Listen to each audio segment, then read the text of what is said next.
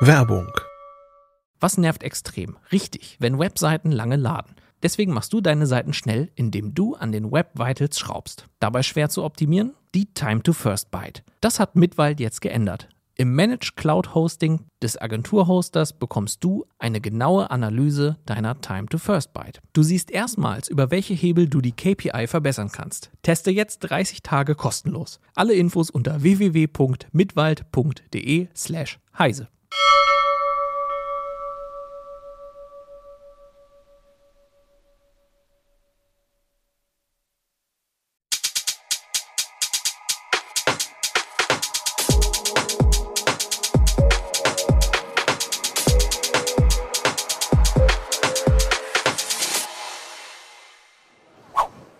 Ganz herzlich willkommen zur Heise Show. 16 Uhr live vom Heise Stand in Halle 6 auf der CeBIT 2016. Mein Name ist Philipp Banse und wir reden jetzt hier so eine Dreiviertelstunde über ein paar Themen, die auf der CeBIT stattgefunden haben, die uns begegnet sind. Aber auch einen Schwerpunkt haben wir, nämlich Green IT, der vor sechs, sieben Jahren hier mal so das große Ding war. Und, Acht äh, Jahren. Acht Jahren das große Ding war und wir gucken mal, was daraus geworden ist und kümmern uns um das Fairphone. Und Christian Wölbert ist mit dabei von der CT. Ganz herzlich willkommen, Christian. Und Jürgen Kuri ist mit dabei, stellvertretender Chef von Heise Online. Und ähm, ja, wir haben ein kleines Fundstück zu präsentieren, das äh, Jürgen und ich jetzt mit verteilten Rollen lesen wollten. Äh, das Kapitel heißt Internetfreunde.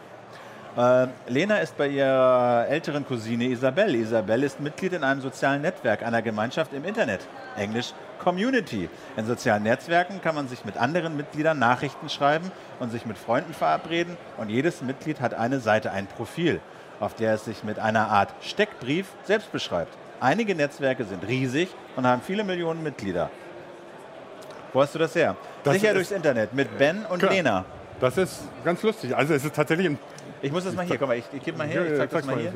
Das ist tatsächlich ein Pixie-Buch für die ganz Kleinen äh, unter uns, die noch gar nichts wissen vom Internet, die deswegen jetzt auch die heiße Show nicht, nicht gucken können, aber die erzählen es vielleicht den Eltern. Aber die Sendung mit der Maus über das Internet ist mit die beste Sendung, die du über das Internet machen kannst. Richtig, genau. Das, die war total klasse. Das war die beste Erklärung für das Internet, die ich je gesehen habe. Das Ja. war auch alles komplett richtig.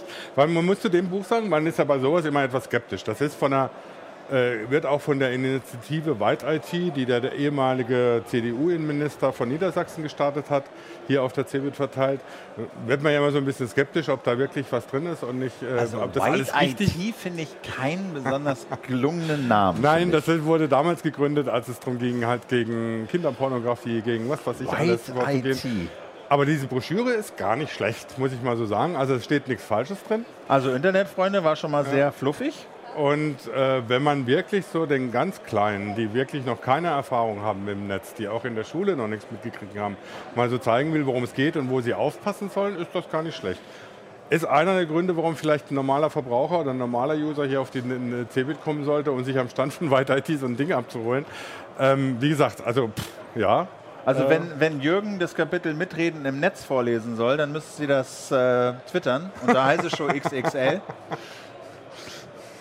Wenn Ja, zwei also- Tweets eingehen, dann liest du zwei Kapitel. Genau. Das ist aber auch kurz. Also du kannst mitreden im Ja, Netz ja. und privat, würde ich sagen. Da fühlst du dich auch zu Hause. Also So. es, es ist natürlich für uns ist es witzig oder so, ist es lustig zu sehen, aber also ähm, es hilft natürlich schon, wenn man seine Kinder mal ein bisschen damit vertraut machen will, was passiert da überhaupt. Wird auch ein bisschen technisch erklärt, wie das Internet funktioniert und worauf man achten muss, wo man vorsichtig sein sollte, was man nicht machen sollte. Also kann man, kann man tatsächlich benutzen. Ja, zumal halt Kinder so, also zumindest in so einem gewissen Alter auf Pixie echt konditioniert Ja. sind. Den gibst du so ein Pixie-Buch und dann wird das irgendwie aufgegessen. Äh, und deswegen kann das schon, kann das schon sein. Aber wir haben auch keine groben Fehler gefunden. Nee. Also das ist, äh, wie gesagt, von der Erklärung her ist alles richtig. Es sind tatsächlich keine Fehler drin. Von daher kann man, kann man das ohne weiteres empfehlen. Und das war mal so ein Fundstück auf der CeBIT, womit ich nicht gerechnet hätte, ganz offen gesagt. Aber es ist natürlich auch wieder so ein bisschen, obwohl es ist gar nicht mal so super negativ. Normalerweise nee, sind nee. diese Bücher ja so du, du, Nee, du. nee, nee. Und alle sind Räuber und Kinderschänder, aber das ist so ganz ausgewogen eigentlich. Genau. Und so, es ne? hat, sagt auch oder so, natürlich ist man im, Social, äh, im sozialen Netzwerk drin, da muss man gucken. Erklären auch, was der Unterschied ist zwischen Freunden bei Facebook und Freunden im echten Leben und so. Also es ist äh, nett gemacht und äh, wie gesagt, man macht sicher nichts Verkehrtes. Und wenn kostet sagen kann. 29,90 oder was? Ich habe keine Ahnung. Also hast du so gekriegt? Ja. Achso. Ja, kann ja jetzt dann nicht so wahnsinnig viel kosten, ne? Aber wie gesagt, White IT, das ist eigentlich das Schlechteste im ganzen Buch, ne? Ne? Ja gut, da steht jetzt nichts von White IT drin. Doch, aber da steht was drauf. ah, okay, ja, Ja. gut, okay, das wird von denen gefördert einfach äh, und die verteilen das dann auch. Ähm, da kann man ja davon drüber hinwegsehen. Sicher durchs Internet mit Ben und Lena. Sicher durchs grüne Internet Sicher das mit Grüne. Christian und Jürgen. Genau. Oder grün durchs Internet. Grün durchs Internet mit Christian und Jürgen. Ja, wir haben es vorhin gerade mal gesagt. Äh, wir können uns noch an diese Zeiten erinnern, als Green IT so das Ding war. Das waren noch Zeiten, da gab es noch Fujitsu Siemens, kann ich mich noch erinnern. Die hatten das ganz groß Hat- auf ihre Fahnen geschrieben. Hat doch kein Mensch von Finanzkrise geredet. Lehman Brothers war war das? Zwei- 2008 war das, dann, 2008. Lehman Äh, Brothers war nach der CeBIT. Ne? So, achso, ich muss das Ding mit einer Maus bedienen. Da- Da muss ich mich auch erst dran gewöhnen. Äh, du, genau, das sind so. Hast du die gemacht, die Fotos? Oder? nee, da hat ein Kollege gemacht damals. Äh, Äh, ähm, ah ja, hier, guck mal, Stand von Greenpeace mit Elektroschrott. genau. Hat seitdem auch nicht mehr gegeben, oder? Nee, hat, Greenpeace ist seitdem nicht mehr auf der CeBIT gewesen. Das war damals, 2008, war es wirklich so mit als Hauptthema der CeBIT ausgegeben. Wurde viel darüber diskutiert, wie man stromsparende Rechner baut, wie man stromsparende Server baut, stromsparende Rechenzentren und so weiter und so fort. Davon redet eigentlich kein Mensch mehr.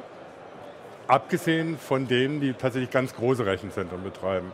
Aber die machen das auch nicht, weil sie irgendwie einen grünen Daumen haben, Nee, nee, sondern weil klar. sie Geld sparen Ja, also klar, Was ich mein- jetzt aber auch nicht das schlimmste aller Motive ist eigentlich. Ne? Also wenn, wenn man sich äh, anguckt, was Apple, Google, Facebook, Amazon in letzter Zeit angekündigt haben und machen, äh, zum einen Apple mit, mit tatsächlich äh, energieneutralen Rechenzentren, die ihren Strom selber produzieren, mit Facebook, die ihre Rechenzentren nach Skandinavien auswandern, weil dort die Wasserkühlung einfacher zu gestalten ist und auch eben stromsparend zu gestalten ist. Das hat natürlich damit zu tun, dass solche Firmen wie Google, Apple und so Rechenzentren betreiben, die einen dermaßen Strombedarf haben, dass das einfach ins Geld geht. Das ist ein Kostenfaktor, der ist, ähm, macht sicher 20 bis 30 Prozent ihrer Gesamtkosten aus, was sie da an Rechenzentren betreiben müssen. Ähm, und da ist natürlich eine ganz, äh, ganz einfache ökonomische Rechnung. Wenn ich Strom spare, zahle ich weniger Geld. Ja, wir haben gestern das, äh, das ist gestern vorhin äh, in unserer Reihe Serverporn Jetzt aber mit, mit Christoph Windeck hier Detailfotos aus allen Rechenzentren Ja. dieser Welt mit Lösch- und Wasserkühlung und Feuerbekämpfung und Einschubschächten und Kontaktsteckern und, und, und. Alles genau beleuchtet. Aber da war auch klar, das sind echte riesige Anlagen, äh, die sehr, sehr, sehr viel Ressourcen verbrauchen. Also da gibt es ja auch inzwischen echt heiße technische Entwicklungen. Also die sind da relativ weit vorne, dass man die Abwärme der PCs tatsächlich benutzt, um dann wieder den Strom zu produzieren, um die PCs zu betreiben. Da gibt es äh, Techniken mit äh, Wärmekühlung, dass man tatsächlich mit warmem Wasser kühlt, weil die Dinger so heiß werden, dass sie tatsächlich mit warmem Wasser besser gekühlt werden und energiesparender gekühlt werden, als wenn man das Wasser ganz runterkühlt wieder. Ne? Äh, und solche Geschichten, auf die man erstmal überhaupt nicht kommt äh, und die natürlich für einen normalen Anwender überhaupt keine Rolle spielen. Die spielen eine Rolle, wenn du große Rechenzentren betreibst, wenn du große Netzwerkzentren betreibst, was weiß ich, das die D6 in, in Frankfurt hat sicher dasselbe Problem, was Ko Stromkosten, äh, Abwärme und Kühlung be betrifft. Das gilt ja für Netzwerkswitche genauso wie für Server. Aber das gilt halt für große, große Rechenzentren. Wie ist denn das so im Privaten? Sparst du Strom? Stellst du deine Setup-Box abends aus? Äh, Was man, was man vielleicht zu den Rechenzentren äh, noch sagen kann, äh, ist, dass Greenpeace da auch viel gemacht hat, also große Kampagne gemacht hat, Ah, dass die okay, Cloud ja. auch sauber sein soll. Und ähm, ich glaube, dass das auch eine Rolle gespielt hat dabei, dass viele große von den US-Cloud-Anbietern, dass die einen großen Ja. Anteil auf erneuerbare Energien umgestellt haben.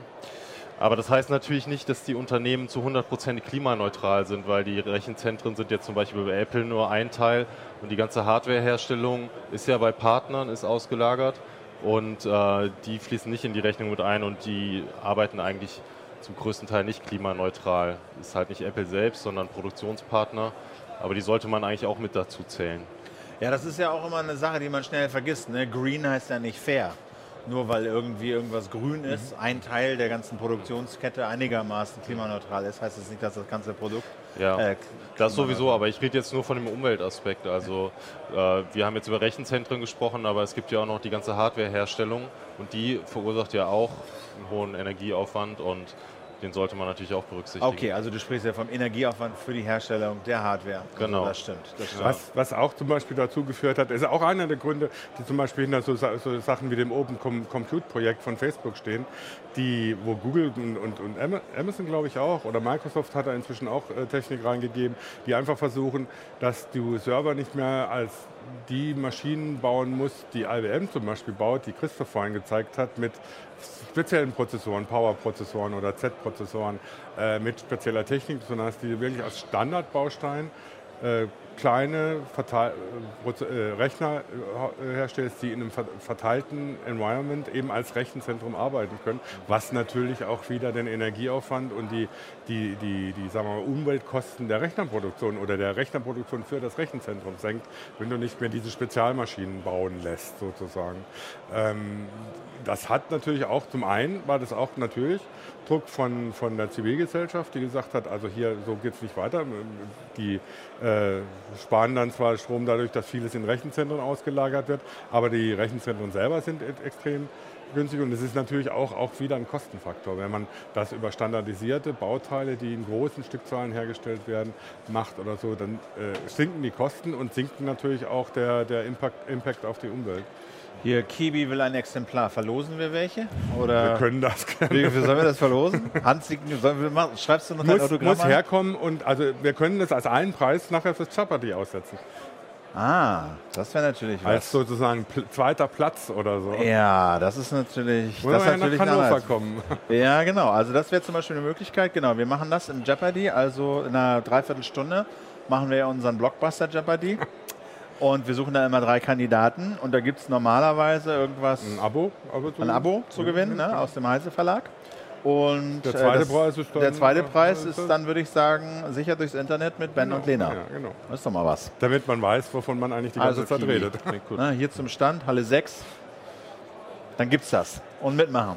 Nochmal zu den privaten Mhm. Sachen. Wie machst du das? Also ich meine, das ist ja so die eine Sache, ne, dass da die, die Bestrebungen offensichtlich groß sind, in den Rechenzentren da Strom zu sparen.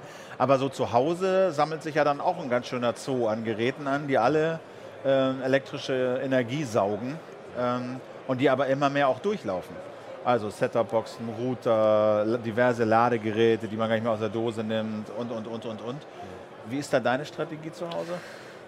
Ich schaue mir bei manchen Sachen schon an, wie der Stromverbrauch ist, aber bei Smartphones oder auch bei WLAN-Routern ist es ja im Bereich von 2 Watt, 10 Watt oder so und äh, wenn es hochkommt und ähm, das fällt einfach nicht ins Gewicht. Also da lohnt es sich dann nicht, abends den Stecker zu ziehen oder ähm, wenn man jetzt drüber redet, wie viel Strom zieht das Netzteil von meinem Smartphone, wenn ich es nachts in der Steckdose lasse. Ähm, das ist für meine Stromrechnung nicht relevant, aber wenn es natürlich äh, 5 Milliarden Leute gleichzeitig machen, das ist schon relevant. Also wenn es alle machen, äh, würde es natürlich was bringen, wenn das Ladegerät möglichst wenig äh, Strom verbraucht, während ich es gar nicht benutze oder die Verluste möglichst gering sind. Aber wahrscheinlich macht es mehr aus, sich also beim Fernseherkauf oder beim Kauf der Waschmaschine oder des Kühlschranks darauf zu achten, dass man da ein sparsames Gerät hat, als wenn man jetzt abends immer den ganzen seinen Elektrokram ausmacht. Ja, oder? vor allen Dingen, es ist ja teilweise extrem unpraktisch, sie auszuschalten. Es ist, es ist ja nicht mehr so wie früher, dass ich den Fernseher angeschaltet habe und der war an. Äh, müsste vielleicht noch die Bildröhre warm werden und so. Der bootet ja heutzutage. Ähm, wenn ich mir mein Sonos-Musiksystem zu Hause angucke, wenn ich das ausschalte, dann braucht es zwei bis drei Minuten, bis es da ist, wenn es hat gar keinen Ausschalter, oder? Nee, es hat keine Ausschalter. Wenn ich ihm den Strom wegziehe, dann braucht ja, ja. es zwei bis drei Minuten, bis es da ist. Das heißt, ich komme nach Hause, schalte erstmal an und dann warte ich erstmal, kann ich mir einen Kaffee kochen, bis meine ganze Unterhaltungselektronik hochgefahren ist. Das hört sich vielleicht jetzt blöd an, aber es ist einfach echt unbequem. Fragt man das andere, Juran, wie das mit seiner ganzen Home, Ja, ja, ja, genau. Home Smart Home Nummer da das ist. verschärft das Ganze ja nochmal. Obwohl da sind dann wieder Energiesparmechanismen vielleicht enthalten, aber das ist noch mal, mal ein weiteres Thema. Aber auch wenn ich mir dann die, die Set-Top-Box fürs IPTV angucke, die braucht geschlagene, ich habe es mal gemessen, sieben Minuten, bis sie da ist. Ich werde den Teufel tun, die auszuschalten. Und das Zweite ist, ich kann sie ja nicht mehr remote programmieren, wenn sie ausgeschaltet ist. Das heißt, ich habe mir jetzt schon öfters passiert. Ich war unterwegs, habe gesagt, oh scheiße, die Sendung würde ich gerne sehen. Äh, weiß nicht, ob sie in der Mediathek hinterher ist und so. Das äh, entschärft das Problem etwas. Und dann mache ich halt über das Smartphone, sage ich hier, nimm auf. Ne? Und das geht dann nicht. Also es ist einfach bequem, die Dinger auch anzulassen. Sie bieten ja Features dadurch, dass sie an sind. Ich kann ja die ganzen Sachen nicht machen, die, die wir anbieten, wenn sie ganz ausgeschaltet sind. Das heißt, es ist wie bei vielen so, der Zwiespalt zwischen Bequemlichkeit auf der anderen Seite und gutem Gewissen auf der einen. Äh, Und dann letztlich bleibst du dann doch immer bei der bequemen Seite. Und das macht natürlich viel aus. Je mehr Geräte dann kommen, es ist der Router, es ist die Setup-Box, das IPTV, es ist äh, die Musikanlage, die inzwischen im Netz hängt und ständig irgendwie an sein muss. Es ist ähm, die, äh, der Fernseher, der eben auch seine Informationen aus dem Netz bezieht. Mein Fernseher hat auch schon keinen Ausschalter mehr. Ne? Also, und, und andere Geschichten. Das kann man natürlich immer dadurch regeln, dass man eine, eine Schaltsteckdose davor setzt. Aber wie gesagt, Macht ja auch keine. sie brauchen halt lange. Und Ich glaube, man kann es so einfach so zusammenfassen, dass äh, die Geräte, die wir hauptsächlich benutzen, unglaublich ähm, viel weniger Strom verbrauchen als die Geräte, die wir vor zehn Jahren hauptsächlich benutzt haben. Aber wir haben einfach viel mehr Geräte. Und das ist eben ein klassischer Rebound-Effekt, äh, dass ich dann vielleicht ein bisschen sparsamer geworden bin, wenn ich den ganzen Haushalt betrachte, aber äh, lang nicht so sparsam, wie ich es mir vielleicht erhofft habe. Und wenn, also du hast es schon, ja schon angesprochen, wenn dann die Heimautomation dazu kommt, da wird es ja dann nochmal äh, etwas extremer, weil die Dinger brauchen natürlich auch alle Strom. Man forscht zwar oder es gibt dann teilweise auch schon Geräte, die mit dem sogenannten Energy Harvesting arbeiten. Das heißt, die versuchen sich ihre Energie, die ja zum Beispiel für einen Schalter oder für so einen Sensor oder relativ gering ist, aus der Umgebung, also zum Beispiel aus Unterschieden in der Umgebungstemperatur zu holen oder ein Schalter allein dadurch, dass er bedient wird, seine Energie bekriegt oder so. Aber das sind alles noch so kleine Faktoren, die dann zum Energiesparen führen können, die noch nicht, A, noch nicht weit verbreitet sind und noch relativ am Anfang stehen. Aber Heimautomation selber dann, die ja sich inzwischen von so einer, von so einer Technik, die man, wenn man Häuslebauer ist, am Anfang vom Architekten mitplanen lässt, zu einer Geschichte entwickelt hat, die jeder irgendwie zu Hause, Thermostat, Babs App auf dem Smartphone schon läuft, äh, installieren kann. Und die braucht natürlich auch Strom. Ne? Das ist Ist klar. Minimal. minimalst. Aber wenn es Milliarden von Leuten machen, dann ist es dann auch immer in Betracht.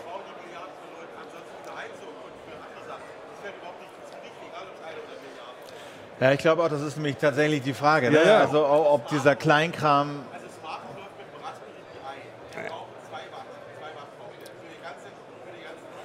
Ja, nur wenn ich, wenn ich, ja, nur wenn ich von, zu Fuß hingehe und mir die Heizung immer abdrehe, wenn ich sie nicht brauche, dann brauche ich überhaupt keinen Strom. Also das ist, das, man muss es natürlich genau, also der Einwand war, dass natürlich durch die Heimautomation ähm, ähm, Also Raspberry nichts verbraucht. genau ne? Energie gespart wird, weil natürlich die, die, die Automatisierung bzw. die Sensoren, die den Ener- Energieverbrauch dadurch senken, dass sie sich auf die Bedürfnisse bzw. auf die Umgebung richtig einstellen und dadurch Energie sparen können. Das ist natürlich richtig. Auf der anderen Seite werden dann natürlich wieder Geräte dafür gebraucht, die Strom brauchen. Das heißt, wie die, wie die Energiebilanz zum Schluss aussieht, da muss man mal schauen, wenn sich das wirklich so massenhaft durchgesetzt hat. Und ich wage zu sagen, äh, es wird schwierig, dann tatsächlich die Energieeinsparung auf der einen Seite so hoch zu machen, dass der äh, auf der anderen Seite steigende Verbrauch wirklich ausgeglichen wird. Ja, und jetzt muss man natürlich wieder Spielverderber spielen. Ähm, der ganze Herstellungsenergieaufwand fließt ja auch mal mit rein. Also beim Smartphone, beim Laptop wurde es untersucht, dass der große Energiebedarf in der Produktion ist. Äh, auf jeden Fall mehr als die Hälfte, so rund zwei Drittel. Ich denke mal, beim Raspberry wird es ähnlich sein. Und wenn ich mir jedes Jahr einen neuen Raspberry kaufe, dann äh, ist der Umwelt auch nicht geholfen, nur weil Genau. das Ding nur 2 Watt zieht. Über das reden wir gleich. Einen Punkt noch zu diesen Energiebilanzen. Ich habe mal auch versucht herauszufinden, für eine, in einem anderen Zusammenhang, wie du die Energiebilanz ist, online bestellen oder eben zum Laden zu fahren.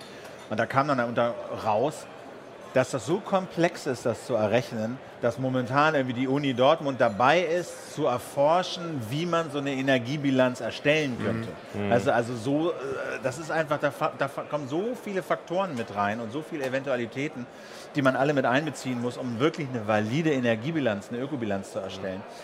Dass das ganz schön komplex ist. Aber jetzt kommen wir mal zu dem Fairphone, äh, Christian. Du hast ähm, das Fairphone 2, ist das? genau, mitgebracht. Ja. Erzähl doch mal ein bisschen was dazu. Das ist ja relativ neu. Ähm, was ist da Stand der, Stand der Lage mit diesem dem Projekt? Ja, also das Besondere an diesem Gerät, am Fairphone 2, ist, ähm, dass, vielleicht kann ich es auch mal kurz ja, ich in die kann Kamera halten. Ich kann das mal hier in diese Kamera halten. Ähm, dass es eine Eigenentwicklung von diesem Startup namens Fairphone ist und äh, dass es kein Produkt von der Stange ist, von einem chinesischen Hersteller oder so, sondern das wurde von Fairphone designt und dann zusammen mit Partnern entwickelt und produziert. Und das zweite Besondere ist eben der modulare Aufbau. Das heißt, man kann es ohne Werkzeug auseinandernehmen in, ich glaube, es sind sieben Bestandteile und kann das Display auch ohne Werkzeug wechseln. Und kann ich das Display auch getrennt separat kaufen? Genau, das wird als Ersatzteil angeboten. Ich glaube, es kostet um die 80 oder 90 Euro. Ähm, und ich kann es eben relativ gefahrlos, ohne Angst, dass ich irgendwas kaputt mache, kann ich es zu Hause selber reparieren. Und dieser transparente Rücken, ist das jetzt, weil du es hast oder kommt der einfach so? Kann man sich aussuchen. Also es gibt ein paar zur Auswahl und eins davon ist transparent. Und du hast gesagt, das ist quasi auch designt und äh, äh, entworfen und gebaut von, von Fairphone. Was ist der Vorteil daran im Vergleich zum Fairphone 1? Beim Fairphone 1 war es so, ähm, dass es auch in China hergestellt wurde. Ist bei dem genauso.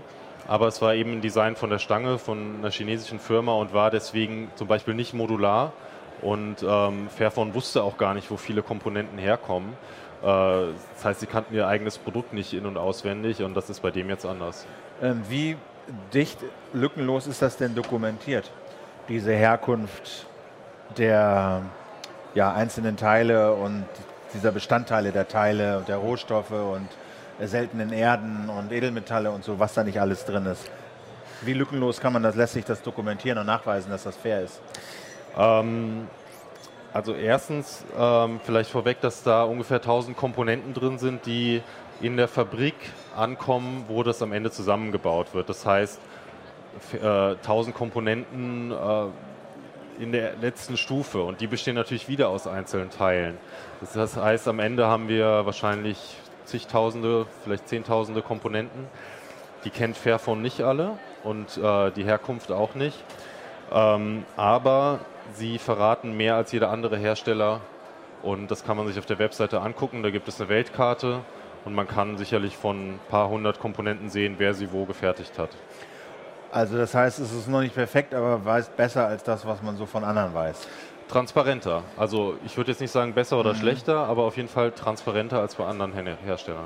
Also andere, andere Hersteller versuchen das ja auch. Ich meine, Apple wird sogar inzwischen von Greenpeace gelobt, dass sie für bestimmte Sachen äh, äh, äh, Schwermetalle ausgeschlossen haben, brommierte Kohlenwasserstoffe ausgeschlossen haben und teilweise auch dokumentieren, wo sie es herkriegen äh, und wo, wo die Sachen herkommen. Und es ist natürlich dann ein Schritt. Also Fairphone geht da relativ weit, ne? dass sie sagen, also wir gucken, wo die produziert wird.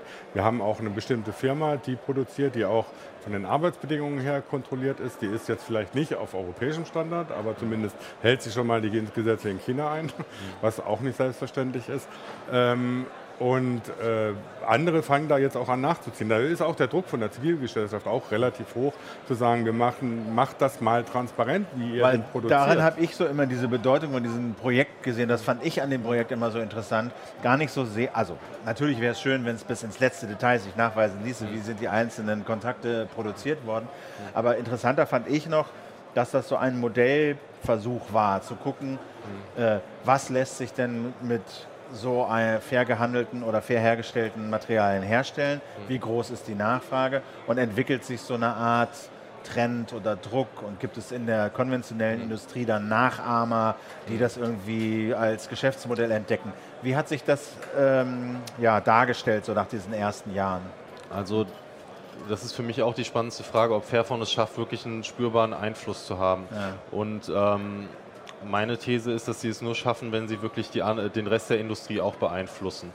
Ähm, das kann ich jetzt nicht sagen, ob sie das schon geschafft haben. Ich weiß nicht, was da im Hintergrund bei anderen Herstellern passiert ist, was, ob da vielleicht einige Leute gedacht haben, oha, es gibt ja doch eine Nachfrage und wir müssen da mehr tun. Ähm, das wird sich vielleicht nie endgültig zeigen lassen, aber die Medienaufmerksamkeit für das Projekt ist so hoch, dass es auf jeden Fall unglaublich wertvoll ist und dass es, äh, also wenn es einer schaffen kann, dann Fairphone. Und jetzt ist das modular aufgebaut. Wie wichtig ist denn diese Modularität, abgesehen davon, dass ich vielleicht selber meinen Bildschirm wechseln kann? Weil ich kriege den Bildschirm auch gewechselt, ich muss halt nur einschicken. Ja genau. gut, aber ist auch äh, echt ja. ätzend. Also ich meine, wenn, wenn ich hier so ein ne-, Nexus irgendwie, wenn der Bildschirm kaputt geht, kann ich es erstmal zu Google schicken, krieg vielleicht dann ein Ersatzgerät oder ein repariertes Gerät, aber ich habe erstmal mein Smartphone weg. Und äh, inzwischen ist mein halbes Leben auf dem Smartphone. Ja, also ist, die wollen es möglichst bequem, möglichst schnell, möglichst einfach, mhm. möglichst günstig machen. Und dafür, denke ich, ist die Modularität der richtige Ansatz. Macht es das Recycling auch einfacher? Ähm, ich würde sagen, ähm, auf jeden Fall, aber ähm, nicht der Displaytausch, sondern dass man den Akku einfach rausnehmen mhm. kann. Also bei Smartphones ist es wichtig, dass bevor die geschreddert werden und die Schmelze kommen, dass der Akku muss auf jeden Fall draußen sein. Und das geht bei dem tausendmal schneller als bei den meisten anderen Smartphones. Ja. Äh, kommen wir mal zu diesen Hardware-Elementen. Taugt das denn jetzt was? Auch so als Telefonform? Ähm, also ist absolut alltagstauglich. Es hat so ein paar Software-Kinderkrankheiten, ähm, die hoffentlich noch ausgebügelt werden. Läuft mit Android. Läuft mit Android und ähm, ist einfach ein Mittelklasse bis obere Mittelklasse Android-Smartphone, je nachdem, was man jetzt, äh, wie man das definiert, aber ist auf jeden Fall mit diesem Qualcomm Snapdragon 801 absolut schnell genug und äh, das Display ist Full HD, also ist jetzt nicht auf dem Niveau vom S6 oder ja. S7, aber so Vorgängergeneration. Und was kostet das? Das kostet 530 Euro. Ist dann aber auch schon eher teuer für die Klasse, oder? Auf jeden Fall, aber es ist ja auch sozusagen äh, ein besonderes Projekt, was in einer sehr kleinen Stückzahl hergestellt wird. Du hast hier, steht jetzt drauf, One of the First 17.418. Genau, das waren die Vorbesteller aus der Crowdfunding-Phase, die das Projekt sozusagen angeschoben haben, sodass sie überhaupt in China die Teile bestellen konnten, den Zulieferer das Geld geben konnten, dass sie anfangen zu Die waren ja auch schnell ausverkauft. Ne? Kann man die denn jetzt irgendwie noch kaufen? Ähm, ausverkauft war es nicht und ist es auch nicht, sondern man kann es jetzt einfach bestellen okay. und dann ähm, gibt es eine bestimmte Lieferzeit. Es werden jetzt wahrscheinlich einige Wochen sein, vielleicht ist es auch weniger. Ähm, die arbeiten daran, die Lieferzeit zu reduzieren. Und kannst du denn aber sagen, weil man, man sagt immer so, naja, es ist halt fair hergestellt und die arbeiten alle ganz fair. Wie wird denn das überprüft? Wie dokumentiert man sowas? Also ich war selber in China bei dem Hersteller. Ja? Ah, okay. Und, ähm, das ist so eine Fabrik in Shenzhen oder irgendwo? In, oder in, ähm, in der Nähe von Shanghai. Ja. Und ähm, ich habe mir natürlich angeschaut, wie ist da die Atmosphäre, wie schnell wird gearbeitet, aber ich konnte nicht über, jetzt über mehrere Tage die Arbeitszeiten kontrollieren oder sowas. Aber es gibt äh, ein Audit, eine Untersuchung, die Fairphone bezahlt hat, aber von einer renommierten Agentur.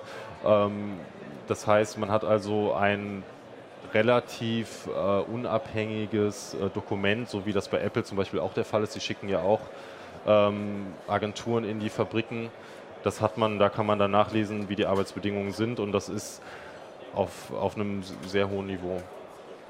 Okay.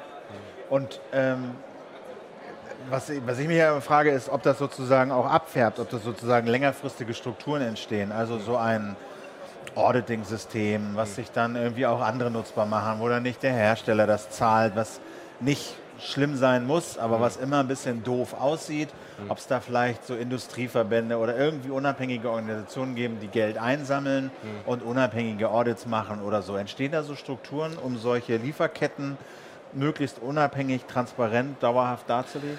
Gibt es verschiedene Ansätze, mhm. also äh, schon vor Fairphone. Da gibt es einmal zum Beispiel Siegel wie TCO, die diese Nachhaltigkeit als Ganzes sehen und ähm, da machen auch äh, große IT-Marken wie Samsung oder Lenovo machen das schon seit längerem mit. Und ähm, da werden eben auch nach TCO-Standards dann die Zulieferer überprüft, äh, soll zum Teil auch ohne Ankündigung sein.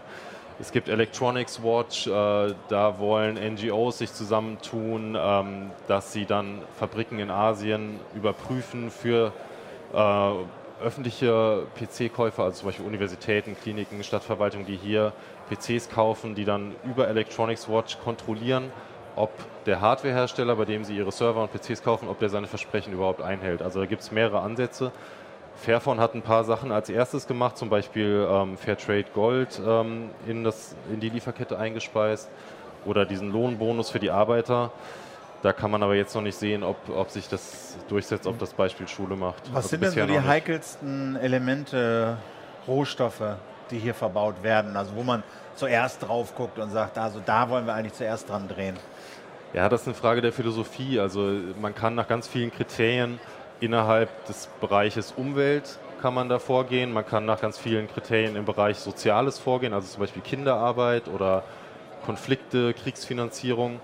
Und ähm, ganz berüchtigt sind ja die Konfliktmetalle, also Gold, Zinn, äh, Wolfram und ähm, Tantal.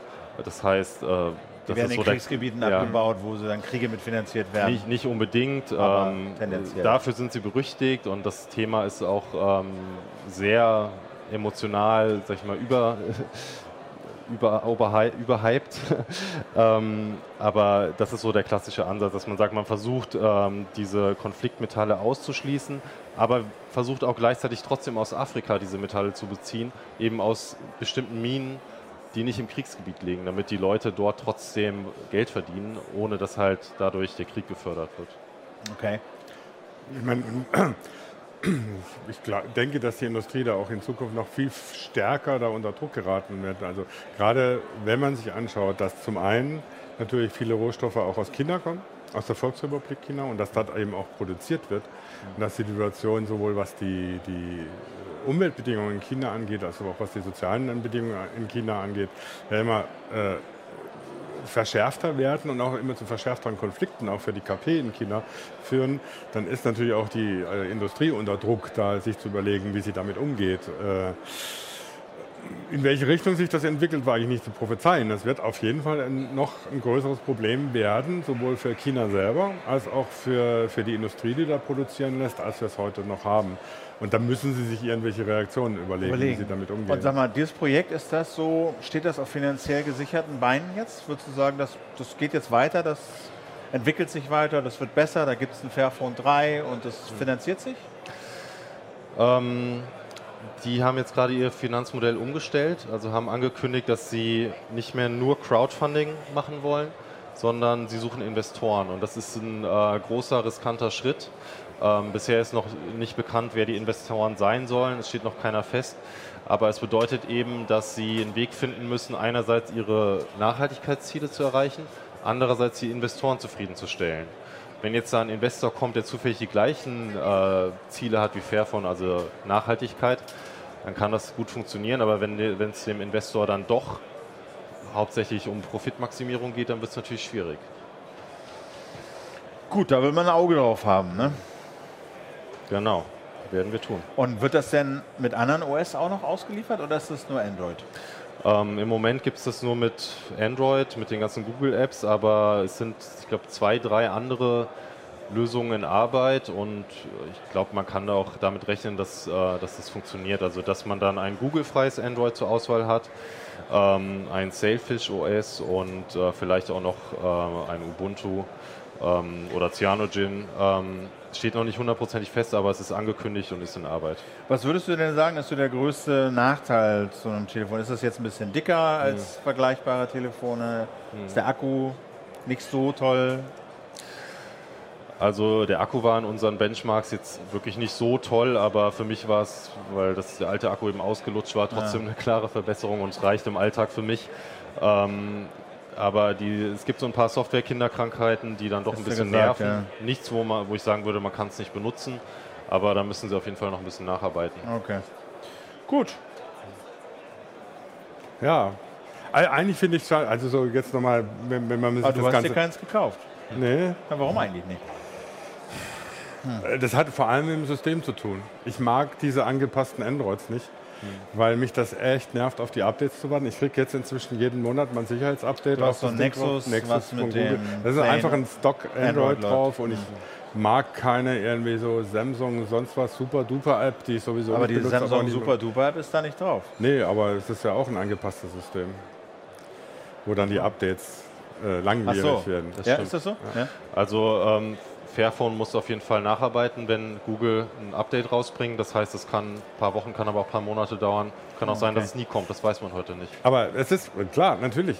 Ich weiß, dass ich mir vielleicht eher das kaufen sollte als das Google Nexus. Aber das sind immer so die Geschichten oder so. Natürlich erzähle ich jetzt sehr viel, mache dann aber vielleicht dann doch noch was anderes. Aber das ist genau der, der Punkt oder so, wo ich was so wenn, ich jetzt, wenn man jetzt so anguckt, was wir alles geredet haben, wo man, wo man sagt, also es ist einfach total Mist, dass diese Green IT oder Fair IT-Diskussion eben nicht mehr die Rolle spielt, die sie 2008 mal spielen sollte, wo man ja auch so ein paar Initiativen ergriffen hat, dass die über die Jahre sich machen, sondern dass es totgelaufen ist. Das ist Mist, das ist scheiße. Das müsste sich eigentlich ändern, nur die Industrie kriegt man nicht dazu. Das ist natürlich, da ist natürlich einiges schon passiert, auch auf Druck von Greenpeace und anderen Organisationen. Auch ich meine, selbst Menschenrechtsorganisationen wie Human Rights Watch entdecken dieses Thema für sich, weil es natürlich auch um Menschenrechte der Arbeiter in China geht und so. Das heißt, der Druck nimmt natürlich schon zu. Das heißt, es kann sich inzwischen was ändern. Aber dass jetzt erst wieder die Industrie irgendwie große Sprüche macht, dann sagt, ach, das hat sich nicht gelohnt, jetzt machen wir was anderes und erst wieder die Zivilgesellschaft kommen muss, um die Industrie in diese Richtung zu drücken, finde ich eigentlich schade. Aber gibt es nicht Richtlinien, so Elektroschrottrichtlinien, die Hersteller dazu zwingen, ihre Geräte recycelbarer herzustellen? Herzustellen, bestimmte Stoffe nicht zu verwenden und so. Gibt es da nicht was von der EU? Ähm, Gibt es ohne Ende. Ja, Richtlinien, also an Richtlinien herrscht kein Mangel. Ja, Öko-Design, ähm, äh, ja, genau, Öko ähm, genau. die WI-Richtlinie als Grundlage für Gesetze zum Elektroschrott. Ähm, jede Menge, aber es wird ähm, nicht ins äh, Produktdesign stark eingegriffen. Also äh, das mag bei, bei Staubsaugern oder Kaffeemaschinen anders sein, aber bei IT zum Beispiel gibt es eigentlich eine Formulierung, äh, dass die ähm, Akkus entnehmbar sein müssen. Ähm, aber äh, die richtet sich eben an die Recyclingphase. Also ja, du musst das irgendwie wieder rauskriegen. Man muss ne? es irgendwie wieder rauskriegen und das heißt nicht, dass äh, du jetzt innerhalb von 30 Sekunden genau. den Akku aus deinem iPhone rausholen kannst. Vor, vor allen Dingen, wenn man sich anguckt, mhm äh, welche Reaktionen manche Richtlinien auslösen, da stellen ja auch die Haare zu Berge. Ich äh, darf nur die Glühlampenrichtlinie, die Glühlampen verboten hat, erwähnen, welchen Sturm der Entrüstung es gab, dass die EU es wagt, die Glühlampen zu verbieten, obwohl die ja Wer ein bisschen in, Ahnung hat, weiß, dass sie äh, das energietechnisch Leuchtmittel der Welt sind. So. Bloß weil dann es um LEDs geht und die LEDs ja so fürchterliches Licht machen und sowas, was naja auch schon lange nicht mehr stimmt, dann denke ich mir auch, ja klar, ne, natürlich kann man da Richtlinien machen, aber wenn man sich so Sachen anguckt oder so, denkt man auch, ja. Pff.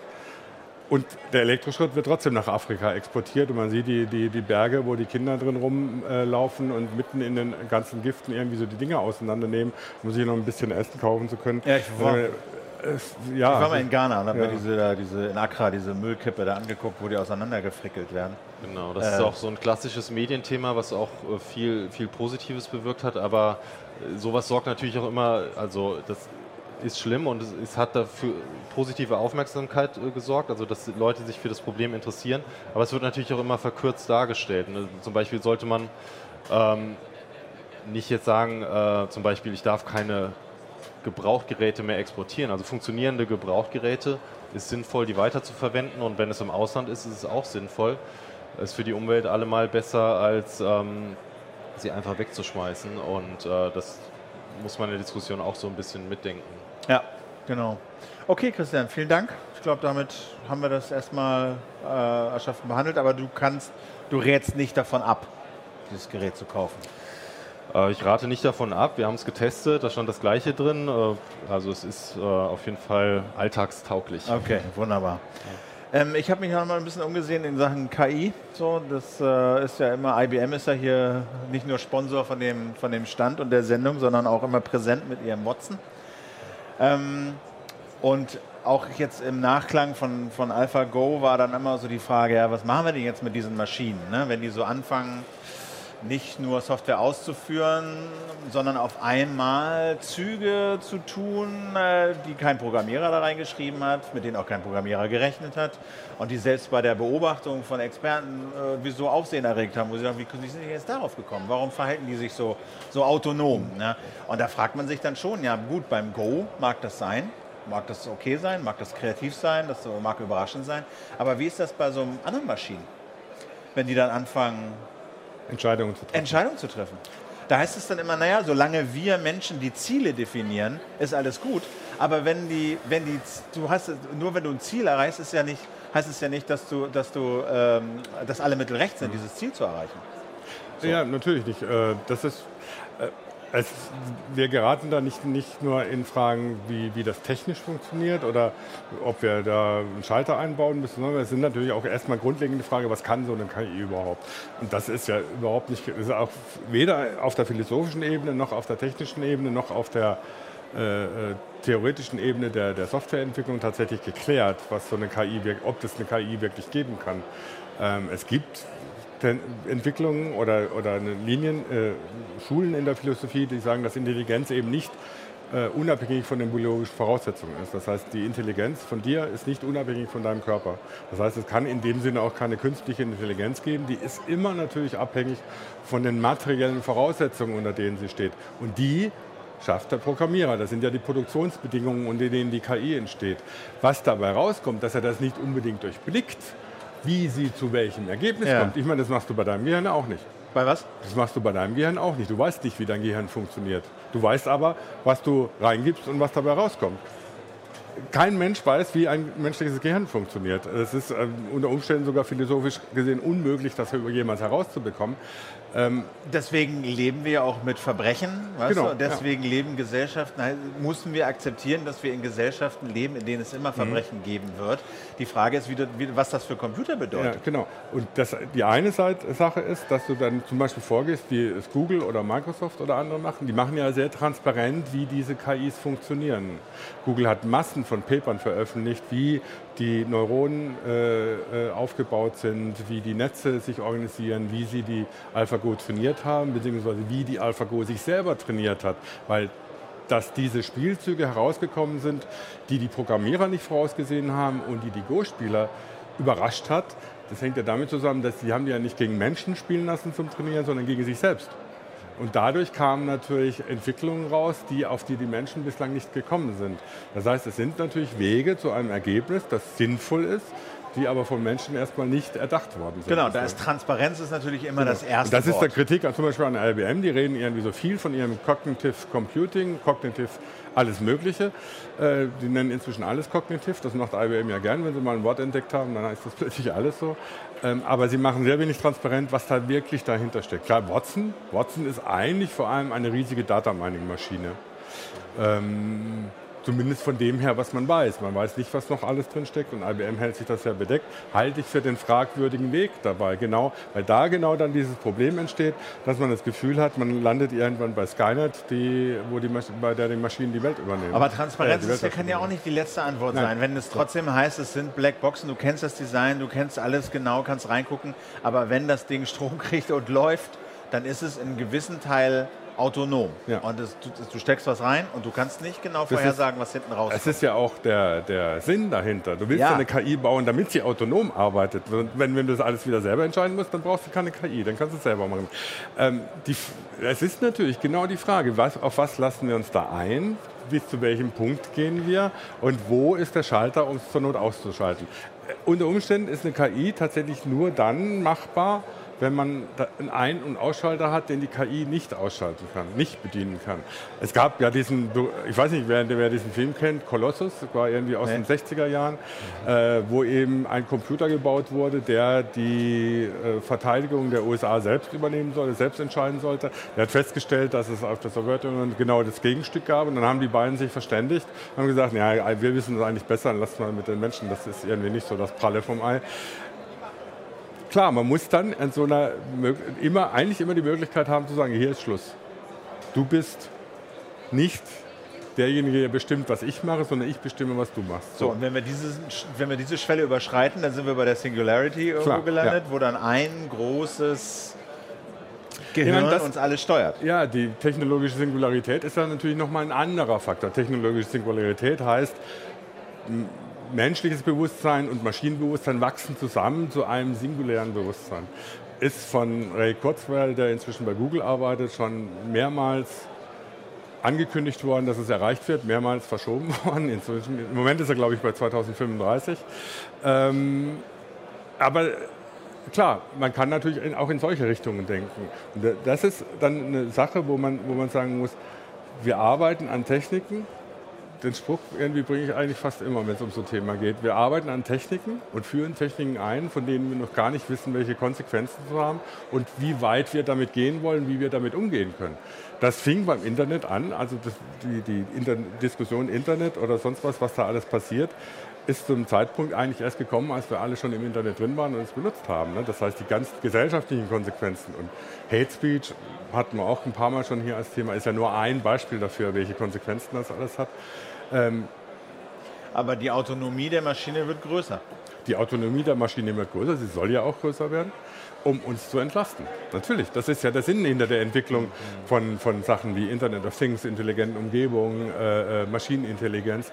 Äh, natürlich soll die Maschine autonom arbeiten, um uns zu entlasten, um mich zu entlasten. Ja, dann ist die Frage, dann kommen andere, dann gibt es ja dieses Argument sozusagen der, sag mal so, dieser Big, Big Nudging-Gesellschaft. Also dass es so viele Systeme gibt und ähm, die alle, sagen wir mal, Sensor- und Daten gefüttert sind und alle mit KI arbeiten und dich nicht zwingen, irgendwas zu tun oder dir irgendwas verbieten zu tun, sondern dich, dich so ein bisschen anstupsen. Mhm. Ja, es fängt an mit den Amazon-Einblendungen. Kunden, die das gekauft haben, haben auch das gekauft. Guck mal, blink, blink, blink, ist jetzt ein bisschen billiger.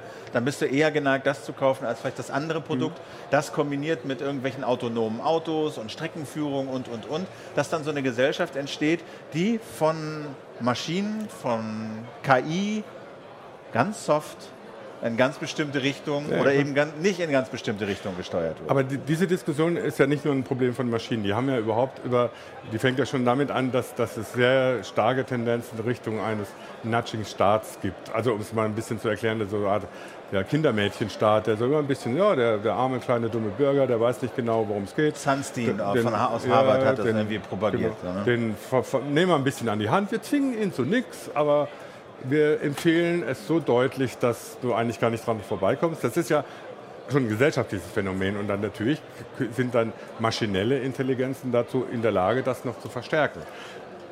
Ich sage, das ist kein, das ist kein Problem der künstlichen Intelligenz, weil die künstliche Intelligenz kann so oder so äh, eingesetzt, äh, entwickelt werden oder so. Es ist eine gesellschaftliche Diskussion, womit wir darauf raus wollen, in welche Richtung wir gehen. Viele finden so ein Nudging State gut, weil er sie befreit vom, vom eigenständigen Denken, Keine Selbstverantwortung zu genau, übernehmen. Äh, ich meine, das fängt damit an, wenn man sich US-Verhältnisse anguckt oder so, dass wenn ich mir am Kaffeebecher die Lippen verbrühe, ich irgendwie so ein paar tausend, Euro, äh, paar tausend Dollar Schmerzensgeld kriege, was ja völlig unsinnig ist.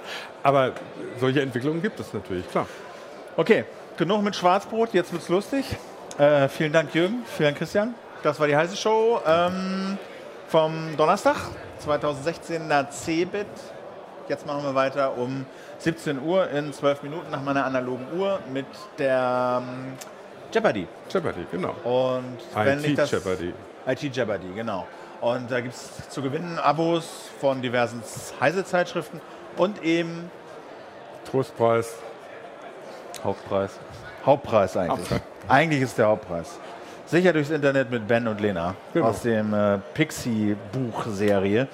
Genau, deswegen müssen wir jetzt ein bisschen umbauen, machen ein bisschen Pause, sehen uns gleich wieder. Bis dann. Tschüss. Bis dann. Tschüss. Tschüss.